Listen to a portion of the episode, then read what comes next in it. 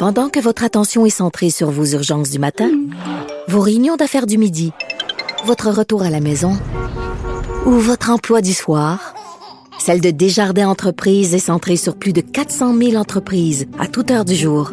Grâce à notre connaissance des secteurs d'activité et à notre accompagnement spécialisé, nous aidons les entrepreneurs à relever chaque défi pour qu'ils puissent rester centrés sur ce qui compte, le développement de leur entreprise. Alors, en studio avec moi, il y a Samuel Moisan-Dom, qui est candidat du Parti vert du Canada dans Charlebourg, Haute-Saint-Charles. Bonjour, Samuel.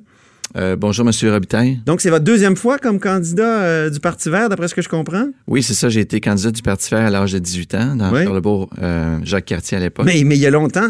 Oui, bien, ça fait 19 ans, puis j'ai 19 ans à vraiment filé très rapidement. J'ai l'impression que ça n'a pas changé tant que ça en termes d'enjeux environnementaux, crise climatique. Il me semble qu'on en parlait déjà. Moi, je suis retourné dans mes vieilles coupures de presse, euh, puis euh, des années 90, là, puis déjà, on parlait de l'urgence climatique. Oui, ben, d'accord. Est-ce que c'est pas déprimant, ça, pour un, un, verre? Euh, oui, ça l'est, parce que c'est sûr que comme vert, on a comme une vision de société plus, disons, juste solidaire, écologique. Et on se rend compte qu'en 19 ans, ça n'a pas bougé grand tant que ça, ce qui est vraiment décevant. Quels sont les. Il y a quand même eu des choses qui se sont faites. Par exemple, euh, vos, vos, gestes préférés dans la société, qui, qu'est-ce, quels seraient-ils? Bien, euh, c'est sûr. Là, on, on parle beaucoup du plastique. Oui. Il y a une conscientisation à ce niveau-là. Je pense que c'est très bien. Il y a eu le gouvernement euh, américain de Obama je pense qu'il a fait beaucoup. Il a fait tout ce qu'il pouvait. Il a créé des, réserves marines. Trump est en train de tout défaire. Ah, Trump est en train de tout défaire. Mais j'ai l'impression quand on avance, parce qu'il y a comme un moment très intense de conscientisation, ça se cristallise autour d'un enjeu comme le plastique.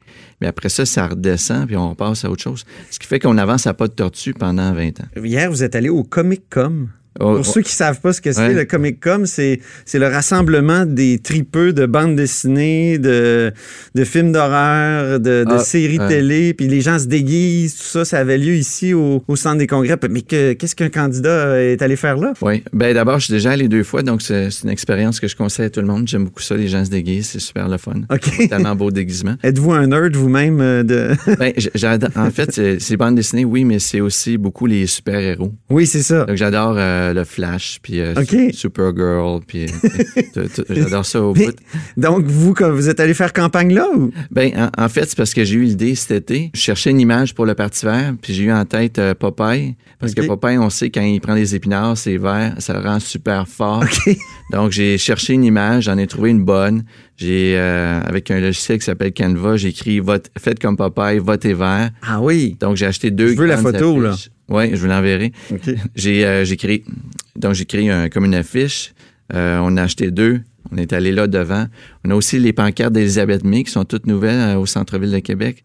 Euh, vraiment très belles. Puis c'est comme un dessin, donc ça fit vraiment bien aussi. Certains disent ça fait un peu grano, euh, flower power années, années 70. Ça se peut, mais je pense que c'est un parallèle qu'on peut faire en fait. Pas le parallèle exact, mais c'est avec Obama. Obama aux États-Unis, il y, en a qui ont fait une, genre d'affiche aussi. Oui. Il y a des, des, des, des couleurs vives. Vives. en tout cas, mais qui rappelaient un style d'une certaine époque. Je dirais que c'est comme un beau retour en arrière, un beau clin d'œil. OK, très bien. Donc, euh, parlez-moi un peu de votre parcours, parce que vous êtes philosophe. Parlez-moi de votre parcours. Oui, bien ça, j'ai fait un baccalauréat à l'Université de Waterloo en philosophie. En fait, c'est pas vraiment parce que c'est une passion, mais c'est plus parce que j'avais un cours de philosophie au cégep dans lequel il disait que si on voulait vraiment apprendre à, bien raisonner, développer bons arguments, trouver les failles, euh, d'étudier la philosophie ou les mathématiques ou l'ingénierie. J'ai oublié les maths puis l'ingénierie parce qu'il y a trop de chiffres. Donc, okay. j'allais plus côté philosophie. Bon. Euh, mais ma vraie passion, c'est les enjeux publics, c'est les politiques gouvernementales, comment on peut les améliorer. Mm-hmm. Et grâce à un autre verre lorsque j'étais à Waterloo, je ne savais pas quoi étudier après mon bac. Il m'a conseillé euh, d'étudier l'administration publique. Moi, je ah. pensais que c'était pas de gestionnaire, c'est pas ça que je voulais. Mais j'ai suivi son conseil. C'est exactement ça que je cherchais. Bon. J'ai fait donc une maîtrise en administration publique à l'Université de Carleton à Ottawa. Là, ce qui est fascinant, c'est que vous travaillez comme conseiller en gestion des risques liés au projet et à la fraude pour le gouvernement du Québec. Oui, euh, c'est beaucoup. Au ministère de la Justice. Oui, beaucoup les risques organisationnels euh, pendant 4-5 ans avec les risques liés à la gestion d'un projet pendant 4-5 ans. Euh, risque de fraude, pas récemment, mais j'ai quand même travaillé là-dessus pendant deux ans. Là. Comment on voit ça, les risques de fraude dans un projet euh, en amont? Là? Ben, en, fait, on essaie de l'appliquer dans un projet, mais c'est pas nécessairement tant dans un projet, c'est plus au niveau de l'organisation, okay. le processus, les, les, euh, les, valeurs politiques internes et tout ça, les, les contrôles qu'on met en place pour réduire euh, le risque de fraude.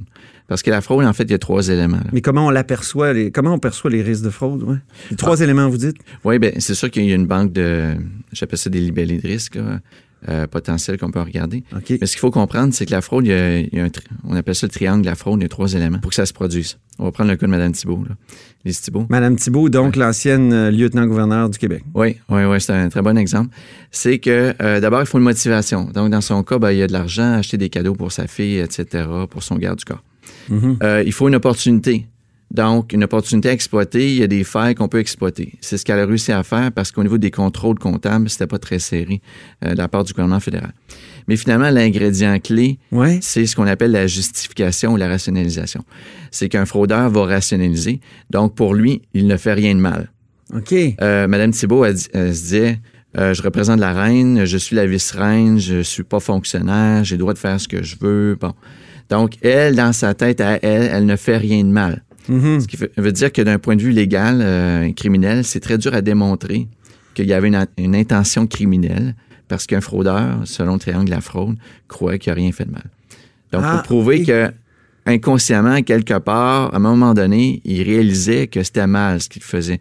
Mais ça fait que c'est difficile à, prouver. Mm-hmm. Je pense que c'est une faille dans les lois criminelles qu'on a actuellement, c'est qu'on cherche à démontrer que la personne savait, euh, était convaincue que c'était mal, quand en fait, avec le triangle de la fraude, ce qu'on dit, c'est qu'il rationalise.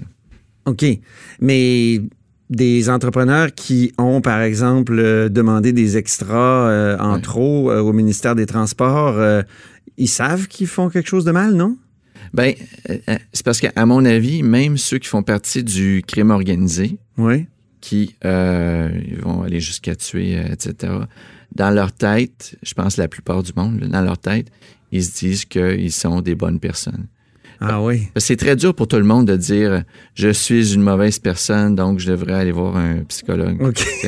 donc, euh, même les, plus grands criminels, euh, Al Capone, etc., tu sais, ce qu'ils faisaient, là, c'était pour le bien public. C'est ça. Où il va de l'argent au gouvernement, ben, ben, le gouvernement, de toute façon, il me va de l'argent. Bon, en terminant, il nous reste 30 secondes. Comment on aurait pu euh, prévenir les dérapages de Phoenix, le grand projet? Là, vous m'avez parlé de ça dans un courriel, le grand, le grand système de, de paix du gouvernement fédéral d'un projet qui a complètement dérapé? Bien, clairement, la gestion de risque, la gestion de projet a été déficiente. Oui. Euh, puis je pense aussi qu'il y avait un problème de reddition de compte, de transparence. Donc, il y avait des dérapages, ils le savaient, mais ils n'ont pas toujours communiqué aux instances politiques. Les instances politiques, quand ils l'ont su, ils n'ont pas rattrapé le ballon assez rapidement. Donc, vous, vous êtes un peu le Popeye euh, au sein de l'État québécois pour empêcher la fraude. C'est pas pire, ça? Oui, oui, oui. J'agis en prévention. Je peux éviter que ça arrive. C'est bien. Merci. beaucoup, Samuel Moisandom. Merci à vous.